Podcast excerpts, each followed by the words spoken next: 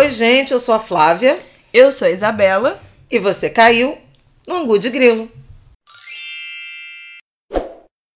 Olá, meu povo! Boa terça-feira, tudo bem com vocês?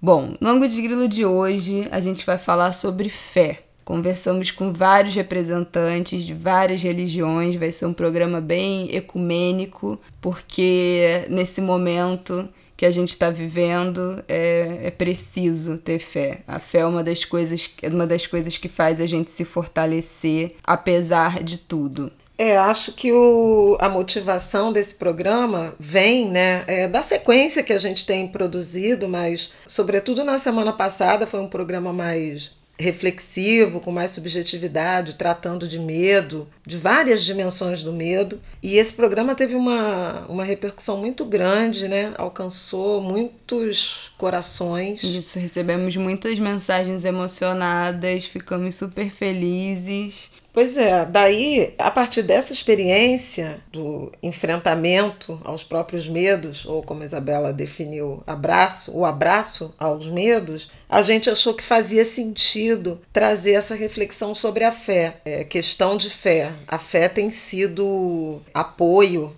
acolhimento, tem dado muitos significados e feito companhia e, em alguma medida, dado sentido a esse momento, especialmente do isolamento doméstico. E aí a gente resolveu consultar líderes religiosos Bom, vai ter uma, uma predominância de religiões de matriz africana. Isso é intencional, foi intencional, pela baixa é, visibilidade e representatividade que as, as religiões de matriz africana têm na, na cobertura midiática convencional. Né? A gente tem uma hegemonia cristã, sobretudo católica, mas também evangélica, são as grandes representações religiosas ou crenças religiosas ou vinculações religiosas do povo brasileiro. Conversamos sim com um padre e com um pastor, um padre católico, um pastor batista. Conversamos com uma representante do judaísmo, conversamos com uma monja tá. budista e temos também o Babalaô, Babalorixá, duas Ialorixás de religiões de matriz africana, para dar um pouco do, do sentido de como é que eles estão vendo, atravessando, liderando, interpretando esse momento. A gente encaminhou três perguntas para cada um, a gente fez as mesmas perguntas para cada um, e aí a gente vai nessa ordem e conversando, repassando, botando os áudios que eles enviaram com as respostas, então teremos participação aqui ativa. É, eu acho que é o programa mais múltiplo. Né? Total, né? cheio de convidados. A primeira pergunta que a gente fez é como a fé, a crença, a religião explica a pandemia. E foi muito interessante porque a gente teve respostas bem objetivas na direção de lições que podem ser aprendidas né, desse momento, até algum tipo de resposta em razão da, da desintegração das relações do homem com a natureza. Sim. E isso atravessando várias crenças, né? várias fés, várias é, denominações religiosas. Pois é, acho que a gente pode começar com o Simas, que ele fala. Luiz Antônio Simas, historiador, escritor, compositor, que também tem essa, essa faceta né, musical na, na carreira dele, mas aqui o Simas nos deu entrevista, nos concedeu esses comentários como Babalaô de Ifá, que é uma religião de matriz africana. Dentre várias, as religi várias religiões de matriz africana, a gente tem o candomblé e suas várias nações, a umbanda, alguns tipos de umbanda. O Ifá é uma outra religião de matriz africana, que talvez a maioria de vocês não conheçam. Não é tão popular no, no Brasil, não é o que a gente está acostumado. É. é. o Brasil tem uma. Né, dentro das, das religiões de matriz africana, existe uma espécie de hegemonia queto, do candomblé de Queto, que é esse que a gente mais comumente fala, dá nome aos orixás, Oxum, Iemanjá. Que é o que fala Yorubá, que são esses nomes que a gente conhece, né? Dos orixás, Oxum, Iemanjá, Xangô, Ogum, isso tudo é Yorubá.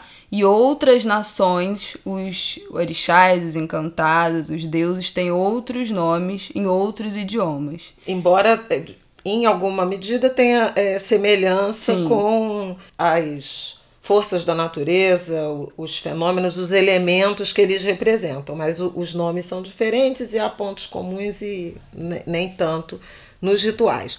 Mas vamos ao Simas na interpretação dele sobre o sentido, né, o significado, a explicação desse momento de pandemia.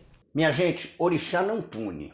Orixá não pune, orixá não manda pandemia, orixá não manda peste, não é isso que orixá faz. O que acontece, o que pode ser cruel para a experiência de cada um e para a experiência da coletividade, e eu acho que está acontecendo mesmo, mesmo, é a dispersão do axé. O fundamento da nossa religião é a ideia de que a vivacidade, a energia, o axé, tem que ser constantemente alimentado.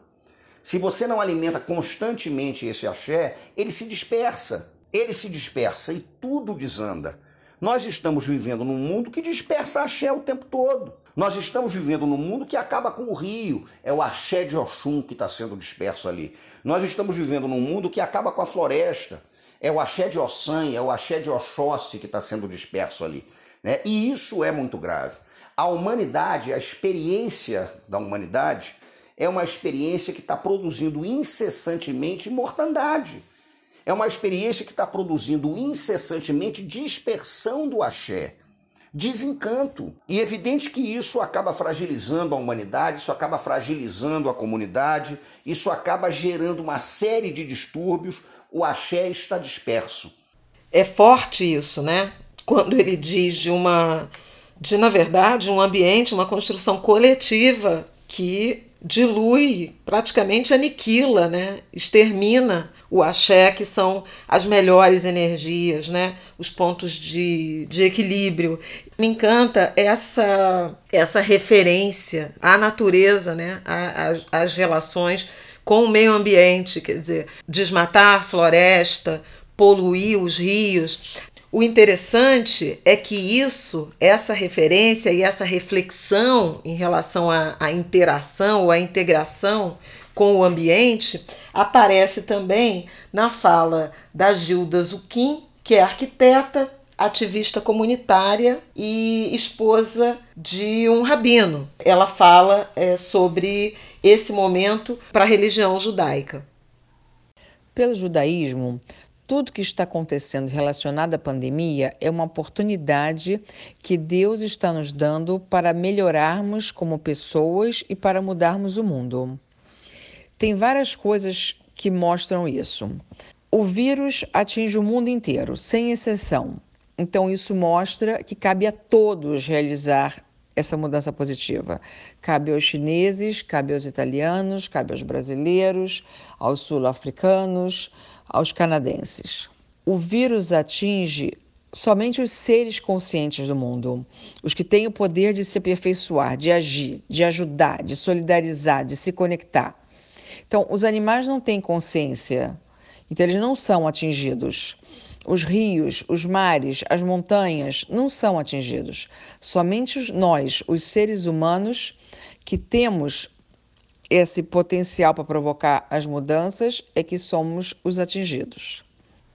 Eu acho curioso ouvir esses dois, porque o Simas fala como a gente está dispersando o axé enquanto a gente maltrata a natureza, e essa dispersão que pode ser o que traz para a gente essa peste, né, esse vírus, esse momento.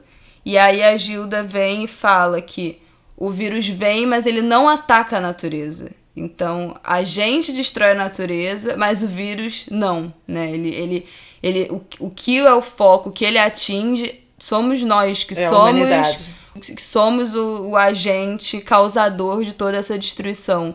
Então a natureza não está sendo punida, né? Nós estamos sendo de certa forma porque a gente está punindo a natureza como a fala de um complementa a fala do outro, que são pessoas de religiões completamente, completamente diferentes. diferentes de, de, visões de, de, de mundo, né? De, Totalmente de cosmogonias completamente diferentes. Muito interessante. E aí temos Pastor Henrique.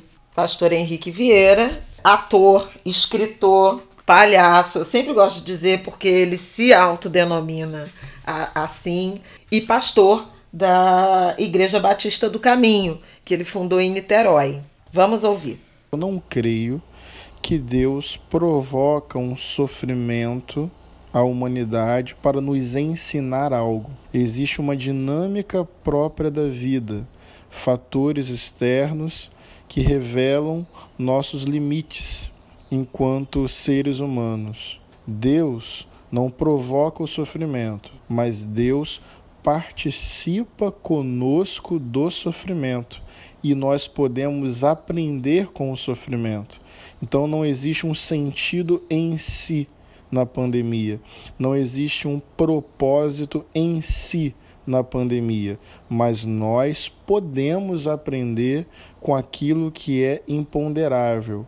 Muito bonita essa essa visão de um de um Deus que não é o causador, quer dizer, não é um castigo divino, uhum. é uma consequência. E, na verdade, nesse sentido, todas as explicações elas, elas convergem, né? A, a, meu, a meu ver. Não sei se porque escolhemos pessoas assim, algumas com quem até a gente tem intimidade, é, é, afinidade, mas é, convergem na direção de desequilíbrios que foram é, se acumulando e que trazem uma, uma resposta e a partir daí, não uma resposta que é um castigo divino, mas é uma consequência do arbítrio humano e, e essa figura de Deus, das divindades, serem evocadas como companhias para a superação dessa, né? dessa realidade tão dramática. A própria Monja Coin, ela fala, a gente vai apresentar ela ainda, né, e, e, e a mensagem dela,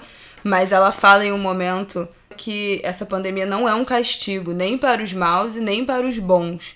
Ela entende esse momento como um karma coletivo, karma no sentido de ser um evento que se repete, então já tiveram outras, outras pandemias, já tiveram outras doenças globais que dizimaram as populações, mas ser um karma coletivo não quer dizer que é um castigo, que é uma coisa que vem para castigar as pessoas, é só uma repetição de um evento que já aconteceu. E isso é muito interessante, né? A, a religiosidade que não opera né, nessa, nesse binômio bem e mal, né? no pecado, na punição, no Deus que castiga. A Monja Cohen é uma querida de muita gente, né? Uma muito. popstar quase. e uma figura muito, muito doce que atendeu ao nosso convite de uma forma muito generosa. Ela é da tradição Soto-Zen budista, que tem origem na Índia antiga, mas a sede é no Japão.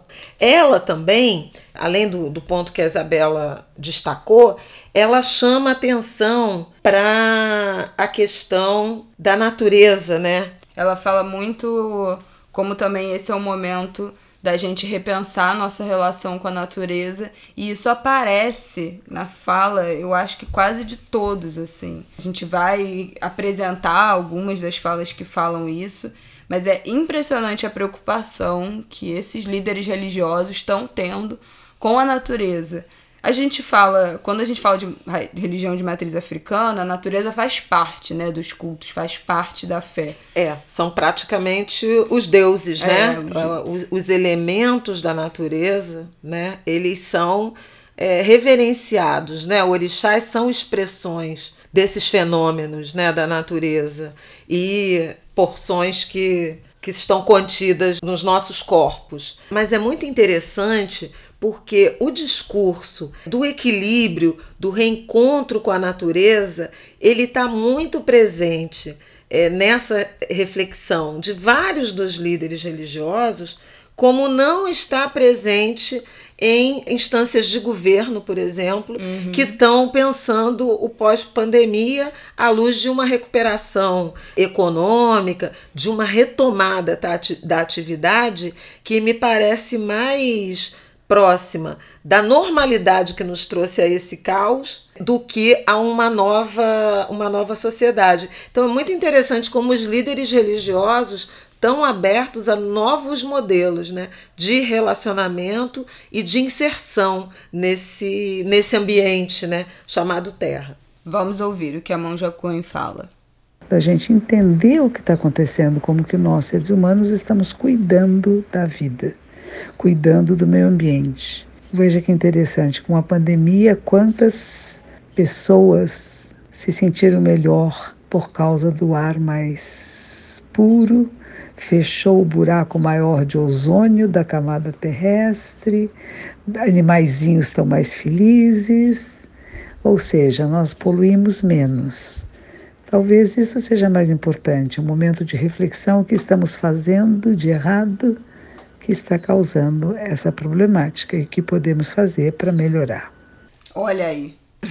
Olha aí. É, isso é muito interessante porque acho que, que talvez esses, esse, essas lideranças religiosas tenham um papel fundamental em participar e entrar nesse debate sobre a questão da retomada dos projetos de recuperação. Isso não foi dito, mas eu, eu acredito muito e tenho militado na direção da defesa de uma reconstrução que passe por princípios de construção da, da igualdade, né, de respeito à diversidade e também aos princípios da sustentabilidade. Me parece que esses são elementos que até aqui estão fora dos planos oficiais e me anima saber que as lideranças religiosas e tão variadas trazem essa necessidade. Quem vem agora? Agora vem Mãe Wanda. Ah, bom, Wanda Araújo Novo, Wanda do Molu, ela é Yalorixá do Ilê Axé Egiomim, que fica aqui no Rio de Janeiro, em Santa Teresa. Nós temos como Bíblia a natureza. É a natureza que cultuamos, cuidamos, seguimos e perpetuamos os seus ensinamentos e a sua vida. Olha que bonito isso. Eu achei tão bonito a Bíblia, a nossa Bíblia é a natureza. É a, natureza. a gente fala muito, né, de como as religiões de matriz africana não tem um texto base, não tem um livro sagrado. A gente realmente não tem. Tudo, todas as tradições são passadas pela oralidade. E eu acabei de lembrar do livro. Ela fala isso, né, no, no, no, num trecho né, da, da nossa conversa. Ela chama atenção para isso, para a transmissão oral dos conhecimentos, dos saberes, a marcação nos corpos, até como também insubordinação. Sim, ela fala a, que a opressão, é a né, dos... forma de resistência. Exatamente, a opressão do colonizador, a gente tem que lembrar dessa, dessa violência. E veja, né, porque a religião imposta foi o cristianismo católico na origem, e aí quando ela diz a nossa Bíblia é a natureza, né, tem uma, uma, uma subversão, né, uma insubordinação e uma reconexão com o território de origem que foi África. Ainda assim, o Simas diz que a religiosidade vai se adaptando, né? Vai se adaptando ao ambiente, né? Sim. né? E vai é, se adaptando à conjuntura. Então, é ágil, também tem é, transformação, não a rigidez do livro, né, das escrituras. Eu lembrei agora quando ela falou isso do de como a, a interpretação da religião e o que será feito, né, como os rituais têm a ver com a interpretação da natureza. Eu lembrei do livro do, do Ailton Krenak, que a gente já falou aqui, Histórias, Histórias para, para Adiar o Fim do, do mundo, mundo que ele fala como ele consegue ler e interpretar como a montanha tá, como a árvore tá, como a floresta a tá se sentindo. Então ele acorda, ele olha para a montanha, ele sabe como a montanha tá e ele entende se aquele dia vai ser um dia bom, se aquele dia vai ser um, um vai ter algum desafio, se vai aparecer algum obstáculo.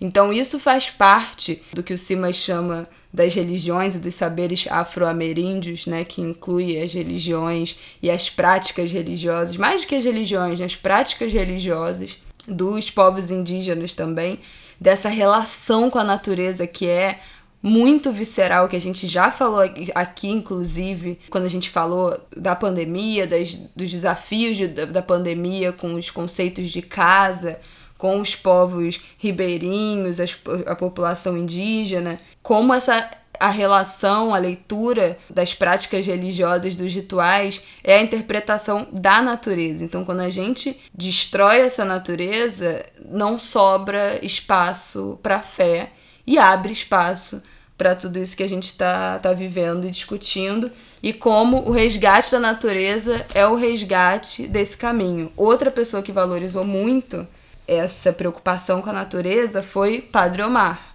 Padre Omar, que é cantor, músico, ele é reitor né, do Santuário Cristo Redentor, nosso, nossa grande referência, né, uma, uma das grandes referências de fé do Rio de Janeiro. Uma figura muito querida, muito presente, muito marcada pela tolerância, pelo diálogo com outras denominações e lideranças religiosas. Padre Omar. Que possamos redescobrir o sentido da vida, reorganizar as nossas atitudes e atividades, buscando sempre boas práticas, ampliando o nosso cuidado com a natureza, com o meio ambiente, procurando pautar a nossa vida daqui para frente mais do que nunca em torno aos objetivos do desenvolvimento sustentável, a esses objetivos que se tornam mais do que nunca necessários para a construção de uma cultura de paz, para um mundo que,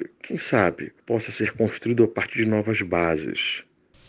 Muito legal. Muito, muito. Papa Francisco, né? é, mas eu achei muito interessante ele objetivamente trazer a referência aos ODS. Aos Sim, eu ia falar isso. Ele está falando de política mesmo. Exatamente. De um projeto político de valorização da natureza e do meio ambiente como a coisa mais importante que a gente tem a fazer para Como fundamento, como assentamento. Agora, veja como, como tudo isso se apro como as religiões, né? Uhum. E, e essas interpretações, elas se aproximam, embora tenham natureza, né? origens completamente diferentes e, e, ritos né? completamente diferentes. Outra reflexão e, e, e outro apontamento muito frequente nos nossos entrevistados foi a questão do momento, né, da oportunidade que o isolamento social imposto pelas autoridades de saúde, pelas autoridades governamentais,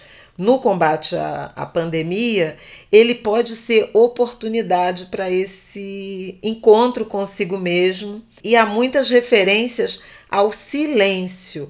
Quem fala muito de silêncio na sua mensagem foi a Winnie Bueno. Winnie Bueno, que é formada em Direito, doutoranda em Sociologia, a Winnie é uma jovem escritora também e ativista. Criou a Winiteca, nós já falamos já dela aqui várias no, vezes. Aqui no Angu de Grilo, né? É autora de Imagens de Controle, um livro muito interessante que eu recomendo muito, mas aí é o território do feminismo negro. Aqui o Winnie está dialogando com a gente como Yala Orixá. Ela que foi uma criança de terreiro, assim como Simas, né? É verdade um sagrado que é muito maior do que a gente, que é complexo, inapreensível no sentido de que não é possível capturar isso, né? Que esse sagrado ele tem muito a dizer também no silêncio, né? A gente está bastante acostumado a manifestar o sagrado a partir canto, a partir do riso, a partir da reza, a partir do toque do tambor, do atabaque. Mas esse é um momento de manifestar o sagrado no silêncio. E ele tem muito a nos ensinar e a acolher, né? É, o silêncio ele pode ser muito acolhedor para nós também, assim. Mãe Wanda também faz uma, uma referência importante sobre o silêncio, inclusive porque quando a gente pensa religião de matriz africana, elas estão muito relacionadas ao toque dos tambores, né? ao canto, à dança, à celebração, às relações é, intensas, ao, ao, contato. E aí ela traz uma experiência, inclusive, de uma fala, inclusive, a partir do orixá de cabeça dela, que é o Molu, ela fala desse silêncio. Paramos os tambores, as danças, os cânticos para nos curvar à Mãe Terra, em silêncio, formando uma grande roda de energia e vibrações positivas pela humanidade, pela e para a humanidade, cada um em suas casas. A nossa hashtag é Fique em Casa. Isso que ela fala de fique em casa é muito importante. Não é trivial, gente. A gente sabe que tem vários líderes religiosos que continuam incentivando os seus fiéis a comparecerem aos lugares de culto. Isso é muito, muito, muito perigoso nesse momento. A gente vai dar play agora numa fala que o pastor Henrique fala também sobre a importância do silêncio, de você ter o momento de falar com Deus, mas ele fala textualmente em um pedaço da conversa que a ordem é respeitar as recomendações da OMS. Então, não tem encontro, não tem ir para a igreja, não tem presencial. Os cultos estão acontecendo online. É, lá no Instagram dele você consegue descobrir os horários todos certos. A Monja Cohen também falou que todas as, as orações, os rituais, as conversas, inclusive os rituais de morte, estão sendo feitos pela internet, por chamadas de vídeos com as famílias, com, com seus grupos.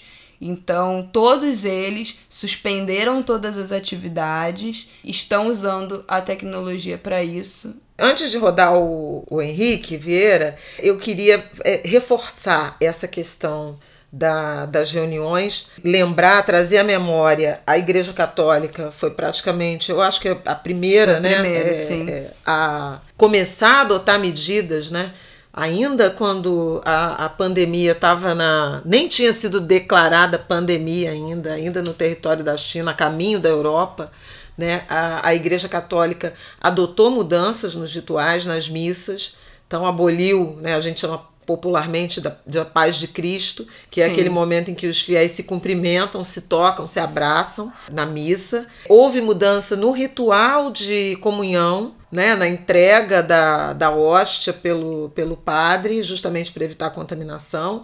Depois, os ritos, as celebrações foram inteiramente suspensas. A gente tem visto isso não apenas no Brasil, mas imagens muito fortes dos rituais de Páscoa, uhum. né? É, da Semana Santa, com a, a Praça de São Pedro, o Vaticano. Completamente uh, vazio. Abso absolutamente deserto, um, um Papa Francisco celebrando solitariamente missa. Enquanto no Brasil a gente chegou a ter judicialização de tenta por tentativas de líderes religiosos, de pastores, de convocarem aglomerações rituais com grande número de, de fiéis, de, de, de pessoas religiosas, pondo em risco a população, é, não apenas as comunidades religiosas que eles lideram, mas a população como um todo, em razão da necessidade de deslocamento. É fundamental né, essa reflexão desses líderes que, com quem nós conversamos em relação à obediência às melhores práticas recomendadas pela Organização Mundial de Saúde e por autoridades sanitárias. Então, calma aí, vamos segurar o Henrique para a gente colocar Babá da Ailton, que fala exatamente como está sendo usada a tecnologia e a importância da tecnologia nesse momento. Eu tenho que apresentar. Por favor. Babá da Ailton.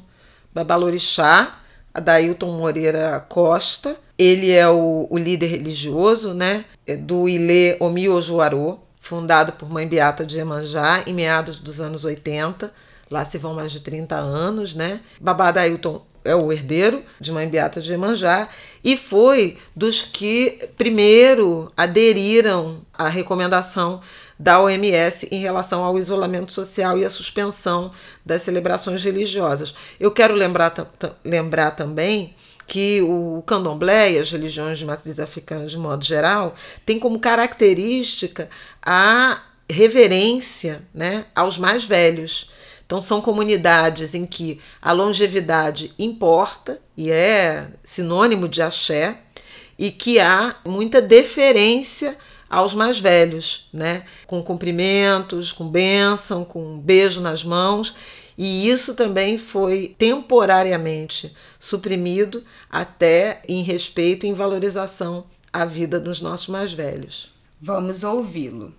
Nesse momento de pandemia, eu tenho utilizado da tecnologia virtual para poder me comunicar com meus filhos e, e dar palavras de alento. Eu tenho utilizado nosso grupo de WhatsApp para poder estar tá cantando, conversando, falando de, de, histórias de nossa comunidade, de outras histórias dos nossos, nossos mitos, de nossas origens, falando de nossa cultura, sobre os nossos direitos, trabalhando as questões dos direitos humanos, que é uma bandeira muito forte dentro do Ilema Juaru, os direitos da população negra, falando sobre feminicídio, falando sobre violência doméstica, falando sobre cânticos, falando sobre orixás, procurando nos, nos, nos aproximar nesta, nessa proximidade virtual.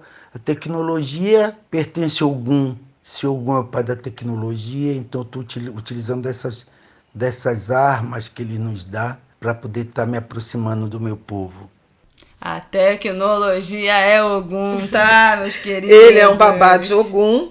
E de fato, Ogum tem, é o orixá que tem o domínio né, do magma, da, da fundição, é o ferreiro, é o inventor dos instrumentos, dos instrumentos agrícolas e das armas também de guerra. Por isso, essa vinculação com a tecnologia. E Babá traz essa experiência da reunião é, do Ileomil Juarô num terreiro virtual. O terreiro real ele está fechado, mas uma comunidade de WhatsApp virou um, um terreiro é, virtual aproximado aí pela tecnologia que Ogum representa. Ah, e tem uma outra coisa que a gente passou. É... Eu falei tanto a Igreja Católica e acabou passando uma coisa uma fala importante do, do Padre Omar. Né, Isso, né, quando a gente, a gente falou das reflexões, que a Winnie falou sobre esse tempo do, do silêncio, da reflexão, a mãe Wanda falou é, de silenciar os tambores e também de ser um momento de repensar, o Padre Omar, ele fala sobre a falta de resposta e como esse momento é importante para a gente pensar também e refletir. Todas as religiões estão buscando, a partir de suas referências doutrinais, caminhos. Respostas não temos, mas buscamos caminhos para que possamos equalizar os nossos sentimentos, as nossas emoções dentro de uma normalidade e ao mesmo tempo possamos encontrar mais e mais a força necessária para continuar a nossa luta, a luta por dias melhores, a conquista por saberes que possam minimizar os impactos negativos que esta pandemia está causando em todos os segmentos de nossa sociedade. Olha aí. Próximo bloco: os locais e os rituais de fé. Tem algumas reflexões muito interessantes. A gente já falou desse espaço virtual que vários desses líderes religiosos com quem nós conversamos criaram dias e horários para transmissões online, o WhatsApp, mas tem pelo menos duas referências que foram para mim muito tocantes, que é o papel da casa. Como é que a casa ganha um novo significado, né? Se a gente não pode ir aos nossos locais de fé, como é que a gente usa esse espaço da nossa casa para profetizar a nossa fé, para referenciar é, as nossas crenças, os nossos deuses? E aí é tem uma fala muito interessante da Gilda, que a gente já apresentou, que é a nossa representante do judaísmo, e vamos ouvir um trechinho aqui do que ela fala. No judaísmo, a casa é o local mais importante, é mais importante que a sinagoga. Então, eu, particularmente, sempre tive o hábito de manter um ambiente saudável, de harmonia, de trazer os valores corretos para casa. E isso, durante a pandemia, eu continuo fazendo. Então, olha isso, né? Como a casa que é o lugar que você fica, tem que ser um ambiente absolutamente sagrado, que é que represente o que você acredita, que tenha a presença da sua fé. Não adianta a gente sair da nossa casa, buscar um templo, buscar uma, uma casa, um lugar pra gente praticar a nossa religião e voltar para casa e dentro do ambiente que a gente mais fica que, pra, que, que mais nutre nosso corpo e acolhe nosso corpo, a gente de alguma forma profanar ou colocar em segundo plano é, a, casa... a, nossa religião. Não, eu acho interessante a gente é, chamar atenção para isso, quer dizer, para casa é, ser um ambiente sagrado e não tóxico, mas, embora esse não seja o, o objetivo desse dessa edição do programa, mas pensar que nem sempre isso é possível, né? É. De como as desigualdades brasileiras elas muitas vezes, né, é, transformam a casa num ambiente de violência, uhum. de privação, de falta de tranquilidade. O quanto isso se opõe, inclusive, ao bem-estar que a religiosidade quer te provocar, né? Na, na, direção do exercício do silêncio. Quem também traz isso, né, da casa, é o Henrique Vieira, né? É, sobre um espaço para o, o silêncio, a reflexão, o encontro e consigo falar mesmo. com Deus. Tenho procurado desenvolver momentos de oração, de silenciamento mesmo, de ir para o meu quarto, parar tudo, desacelerar a alma e me conectar com Deus, falar com Deus. Tem um texto bíblico que Jesus diz: entra no teu quarto, fecha a tua porta, fala com Deus em segredo, que em segredo Deus vai te recompensar, vai falar com você. Esse quarto lá no grego do Novo Testamento é tamenion, palavra em grego, que na verdade significa ou indicava o lugar da casa onde as pessoas guardavam suas bagunças e seus tesouros. Então é como se Jesus estivesse dizendo: vai nesse lugar próprio, seu, longe de todo controle social, de toda necessidade de parecer ser qualquer coisa que seja, nesse lugar sem filtro, sem julgamento, sem culpa, sem pressão, nesse tamanhão vai lá e fala com Deus. Deus espera você nesse lugar de verdade, nua, crua, bela, estranha. Eu tenho procurado viver isso nesse tempo de quarentena, ter um lugar físico e um lugar existencial, de silêncio. Isso é muito bonito, né? Muito. É, isso é muito bonito é, no sentido desse, desse exercício que, inclusive, é, ressignifica a solidão, né? O que a gente chama de, de solidão, quer dizer, esse momento de, de silêncio, de isolamento, de isolamento dentro do isolamento, né? Dentro desse processo de distanciamento social. Agora, é, volto a dizer, também um privilégio. Ele não está posto para qualquer um. Como é que se faz para encontrar essa paz interior, esse momento de isolamento, de proteção, de reflexão dentro da casa nesse processo. Acho que esse é, um, é uma reflexão super importante de a gente fazer. Outra Agora, coisa hum. que, eu, que, que eu pensei nesse, nisso que o, que o Henrique falou e que a Gilda também, como isso tem a ver com aquele discurso de que é muito mais que um discurso que é muito comum a gente ouvir, né? Que eu não eu tenho fé, eu tenho crença, mas eu não tenho uma religião. Como esse também é, é, coloca a gente num lugar de, de humildade, né? E o Simas fala isso em algum momento também do relato dele, da fala dele, que ele fala que o orixá mostra como a gente é pequeno dentro da grandeza do universo. Então, como não é necessário a gente estar dentro de um templo gigantesco, dentro de uma igreja imensa, Suntuosa. dentro de construções megalomaníacas para a gente conseguir falar com o nosso Deus, com, com a nossa fé, como a gente não precisa desse interlocutor, dessa grande construção para a gente ter o nosso canal com o divino, como a gente pode fazer isso sozinho em casa, num cantinho, num momento de silêncio, de reflexão e praticar a nossa fé sem que isso tenha que passar necessariamente por um, alguém, algum líder que vai, te, vai guiar você na sua fé. Ou pelo ritual todo. coletivo, ou pela saída. Tem um trecho do Simas em que ele fala isso também, né? Sobre oferenda que ele faz uma referência às oferendas, que são elementos ritualísticos muito importantes né, das religiões de matriz africana, africanas, do candomblé. Nós somos uma religião que depende da natureza, depende do contato com o rio, depende do contato com a mata, depende do contato com a folha. Né? E nós estamos trancados em casa e tem que estar mesmo. Mas nós somos, ao mesmo tempo, de uma religião que só sobreviveu porque teve a capacidade de se adaptar. Então, se eu não tenho condição de colocar a minha canjica aos pés né, de um assentamento de Oxalá, eu vou abrir a janela, eu vou colocar a minha canjica, meu ebô, né, na janela e eu vou falar com Oxalá. Eu vou pedir para Oxalá esse axé, que é tudo que a gente tem que pedir. Porque quando eu coloco aquela canjica, não é Oxalá que está comendo. No fim das contas, quem está comendo sou eu. Né? É o axé que está sendo restituído para mim.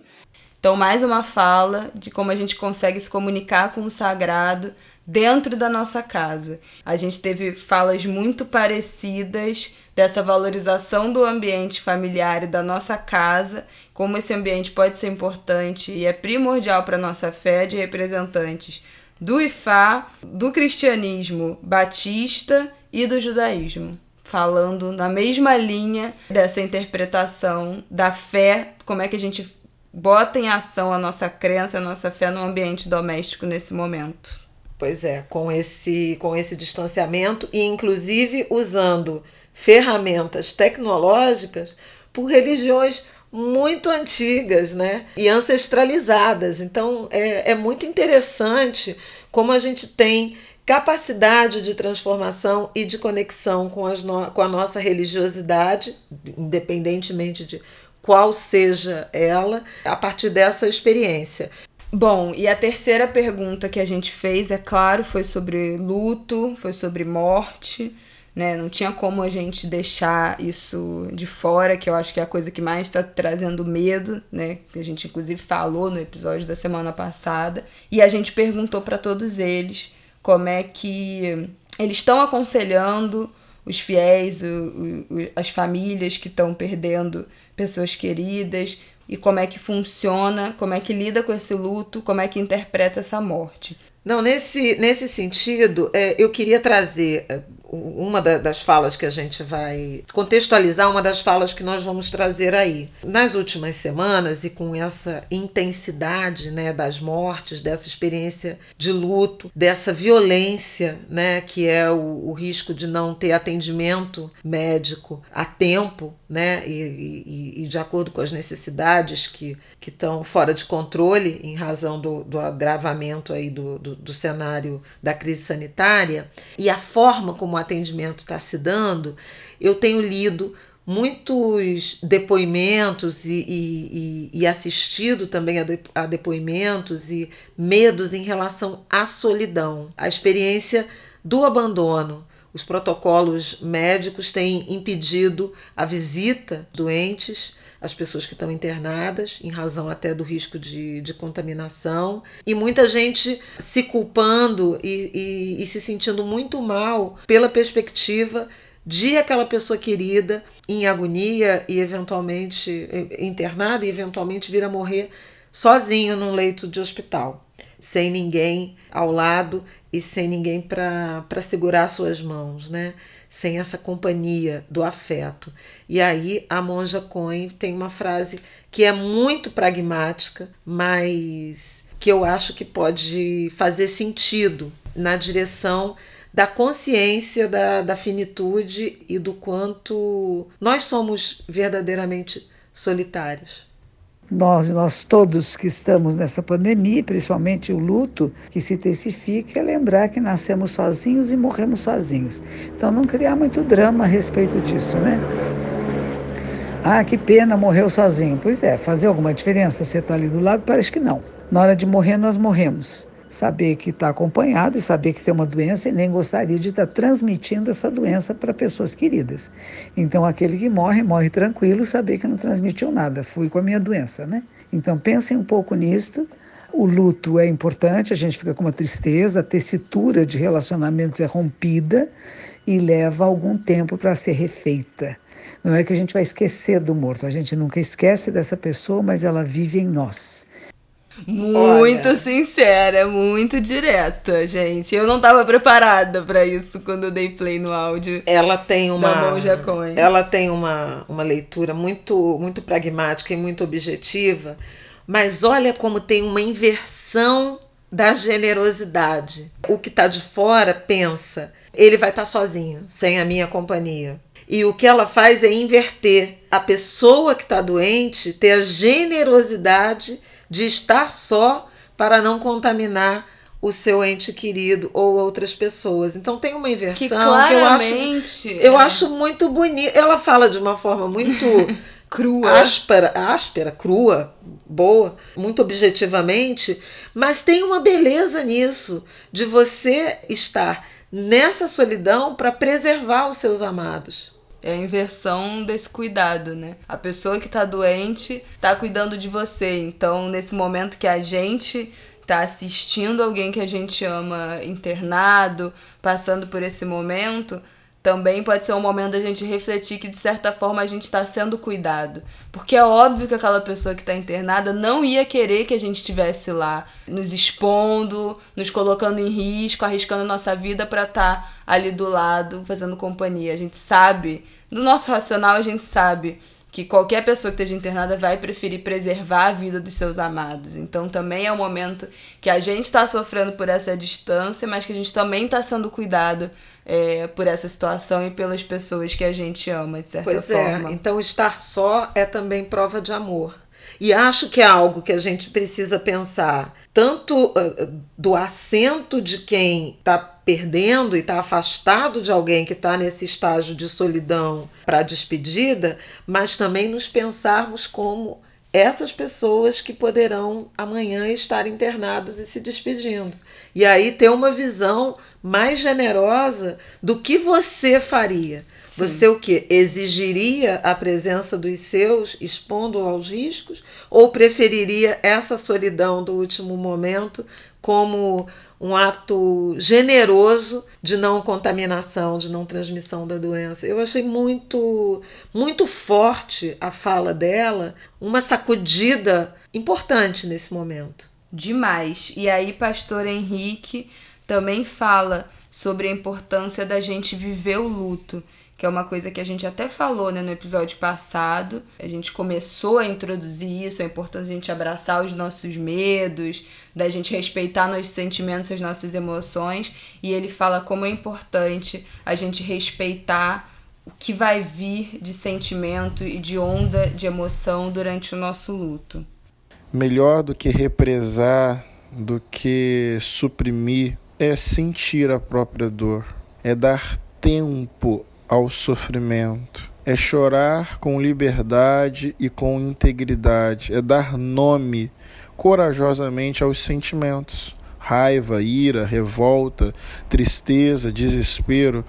Eu acho que é importante acolher a dor, reconhecer o tamanho dela, colocar para fora esse grito do peito chorar com liberdade. Muitas vezes buscamos mecanismos de escape, de anestesia, que só aumentam o problema. Então, saber chorar, saber sentir a dor, saber dar nome ao que está se sentindo sem culpa.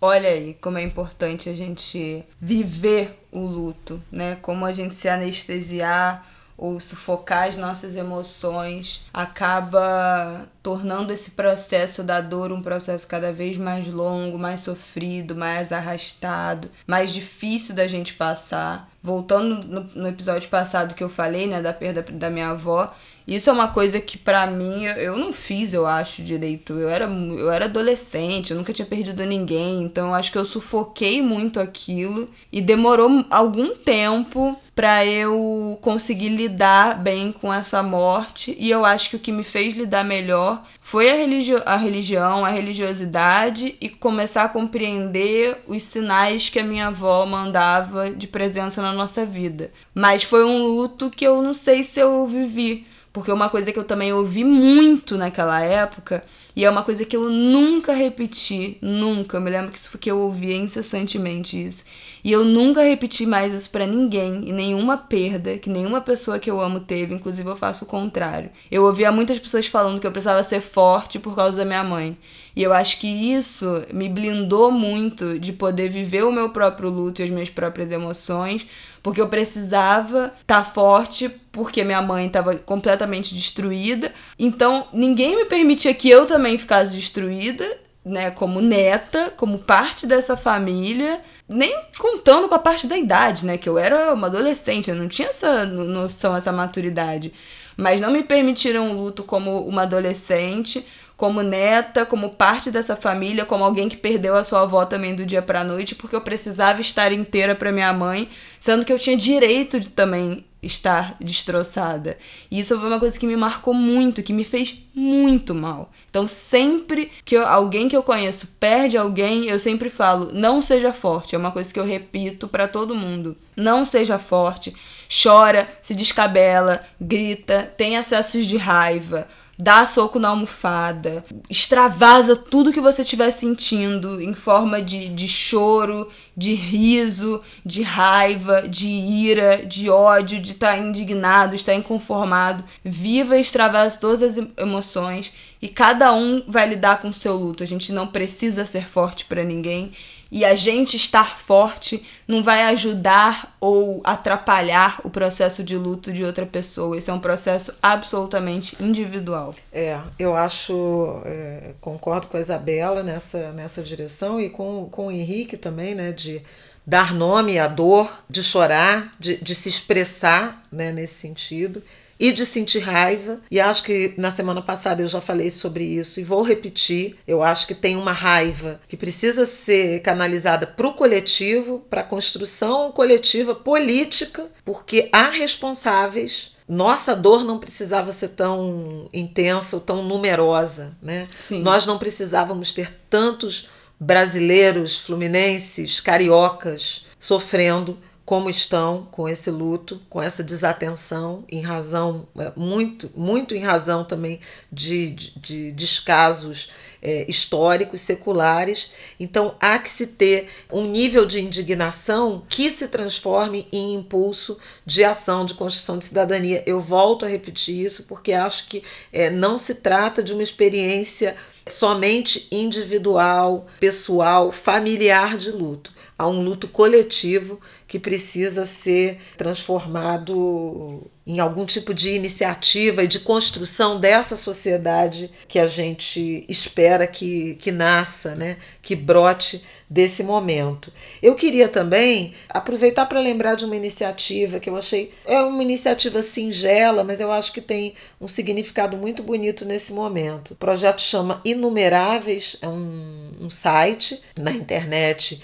e também uma página no Instagram que funciona como um memorial virtual dedicado às vítimas fatais da Covid-19. Como é que funciona? Foi a criação de um artista plástico e designer chamado Edson Pavone. Ele se juntou com alguns amigos conhecidos, Rogério Oliveira, Rogério Zé, Alana Riso, Guilherme Bulherros, Giovanna Madalosso, Jonathan Querubina, uma galera que se juntou. Eles criaram esse site em que Familiares e amigos das pessoas mortas por Covid podem escrever um obituário, uma memória sobre os seus queridos e postar nesse espaço padronizado ou, se não tiver esse dom da escrita, preencha um formulário já previamente é, estruturado no próprio site e tem jornalistas e estudantes de comunicação voluntários que transformam essas informações num obituário. Então, dessa forma, você dá nome, sobrenome, história, idade e preserva a memórias dessas vítimas que estão sendo apresentadas ao Brasil numa escala numérica que pouco significa né, em relação ao que é é, ou ao que foi a vida dessas pessoas. É uma intenção mesmo de confrontar a frieza dos números com a humanidade né? São vidas, são pessoas. A ideia também é de futuramente transformar é, esse memorial digital numa instalação artística pública e aberta em área pública em homenagem e em reverência a essas vítimas. O nome do projeto é Inumeráveis e acho que é uma iniciativa muito bonita. Até muito. sexta passada, 55 pessoas já estavam listadas entre os homenageados. Hoje, o Rio de Janeiro perdeu um de seus grandes, se não o seu maior cronista, Aldir Blanc. O Aldir foi também um compositor, um poeta de letras marcantes sobre a realidade brasileira, político-social, letrista de Mestre Sala dos Mares, que homenageou João Cândido, o líder da Revolta das Chibatas, uma canção dele com João Bosco, talvez seja a minha favorita, mas foi dele também a letra de Saudades da Guanabara, com Moacir Moacir Luiz e acho que Paulo César Pinheiro, que é o, para mim, o, o verdadeiro hino né, é, da cidade do Rio de Janeiro, e O Bêbado e a Equilibrista, sucesso na voz da Elis, que é uma espécie de relato, de libelo, de canção, manifesto pelo fim da ditadura e pela reabertura política. E, curiosamente, ou tragicamente, Aldir Blanc nos deixa no momento em que os zumbis da ditadura tentam ressuscitar e tomar novamente a nossa democracia. Gostaria muito de dedicar episódio do Ângulo de Grilo a Aldir Blanc, o poeta. Para fechar esse episódio, queria falar algumas frases que não entraram nessa, nessa seleção, mas que tocaram a gente de alguma forma. A Monja Cohen falou também, terminou a fala dela falando sobre a morte e luto e ela falou que cada minuto de vida nunca é um minuto a mais, é um minuto a menos que tem tudo a ver com a primeira fala do pastor Henrique que ele mandou pra gente do primeiro áudio. Ele abre a fala dele citando a música do Toquinho, sei lá, a vida tem sempre razão, que ele fala: "A gente mal nasce, começa a morrer", que é um trecho da música. Depois da chegada vem sempre a partida, porque não há nada sem separação. Mas não tem nada, não tenho meu violão, porque a música também salva.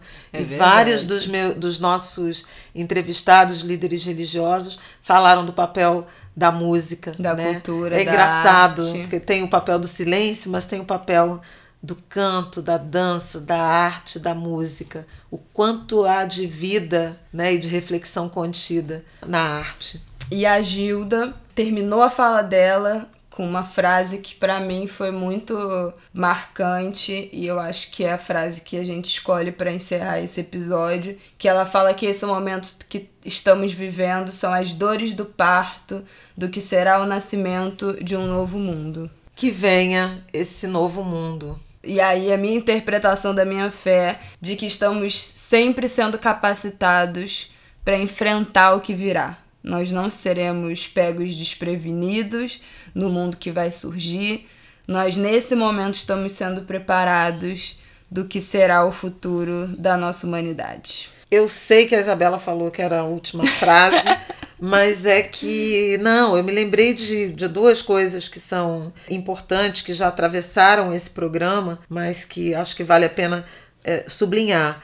Primeiro é a questão do corpo. Alguns dos nossos entrevistados mencionaram a obediência aos, às determinações da ciência como sendo uma necessidade de preservação da própria vida, que é um, um tesouro, uma riqueza é, divina, inclusive, e da preservação da vida do outro também. Ao se recolher em casa, você não está potencialmente transmitindo a doença para o outro. Então, tem muita generosidade contida nesse processo de se autoproteger e de proteger ao outro. No caso eh, das religiões de matriz africana, o corpo é o templo, o corpo guarda fragmentos divinos, das divindades, dos orixá. O orixá está na gente e por isso se manifesta. Acho que também se irmana né, no discurso de vários dos, dos líderes religiosos, das denominações religiosas, que não necessariamente têm uma relação tão intensa quanto o candomblé, por exemplo, com o corpo como a, a manifestação né? né é, religiosa. E a outra coisa é dos ritos, né? Porque eu acho que a gente falou da despedida, do momento da morte, da solidão, tem vários, vários elementos do luto, mas também estamos sendo sofrendo algumas violações pelo protocolo de despedida muito rígido e muito rápido, da oportunidade do rito de passagem, de despedida, de sepultamento, de velório, né, do choro, de lembrar da pessoa, daquele espaço de contato, de encontro, de até expressão mesmo da dor e do, do acolhimento, do conforto, do consolo. O Henrique até usa essa expressão, que é restabelecer o, o chão que se perde. E é exatamente essa a sensação do luto. E o Simas fala dos rituais de despedida, né, do, do Axexê, no caso, uma cerimônia fúnebre da maior relevância para os iniciados no candomblé e que também vem sendo adiados, interrompidos em razão dos rituais fúnebres. E aí ele repete algo que a gente acha que já, já falou aqui. O oráculo vai ensinar o caminho de, de restabelecer essa possibilidade de despedida e de ritual uh, fúnebre. Então, mais uma vez, é, são as recomendações da ciência, a proteção do coletivo, prevalecendo inclusive em relação a pre preceitos é, seculares, né, de despedida, rituais seculares de despedida do ponto de vista religioso. É isso, gente. Até semana que vem. Muito obrigada por terem ouvido até aqui. Esse foi um episódio muito tocante e acho que emocionante pra gente. Se vocês quiserem ouvir todos os depoimentos completos, se você quiser que a gente suba todo esse material na íntegra como um episódio extra aqui, manda mensagem, fala com a gente que a gente pode fazer isso antes do episódio da próxima semana, fazer um compilado de todos eles na íntegra e colocar aqui se vocês quiserem ouvir tudo, tá bom? Mas vocês precisam falar com a gente, pode ser lá no Twitter, arroba de Grilo, no nosso Instagram, arroba de Grilo, no nosso Instagram pessoal, no nosso Twitter pessoal, no nosso e-mail, angodegrilo.gmail.com, da forma que vocês preferirem. Isso, digam se gostaram. Acho que foi um, um episódio muito robusto. Quero agradecer a todos os nossos entrevistados também pedir desculpas por não ter conseguido aproveitar a íntegra de todos os depoimentos. O programa já está imenso, é, né? Demais. Mas foram muitas contribuições e todas elas muito ricas. Então, agradecer, pedir a bênção e reverenciar todos esses líderes religiosos que nos acolheram: Luiz Antônio Simas, Babalorixá Dailton Moreira Costa, Padre Omar, Yalorixá Winnie Bueno, Yalorixá Wanda Domolu, Wanda Araújo Novo, Gilda Zukin, Pastor Henrique Vieira, Monja Coen. Nossos respeitos, nossa admiração, nossa gratidão. Um beijo até semana que vem. Até semana que vem. Orixá também é saúde, mas é uma saúde integral. E nosso corpo é a morada dos nossos orixás. Então vamos cuidar de nossos corpos, de nossas vidas, que vidas, para quem é de axé, nos importam. Fiquem em paz, isso vai passar, tenhamos fé que isso vai passar.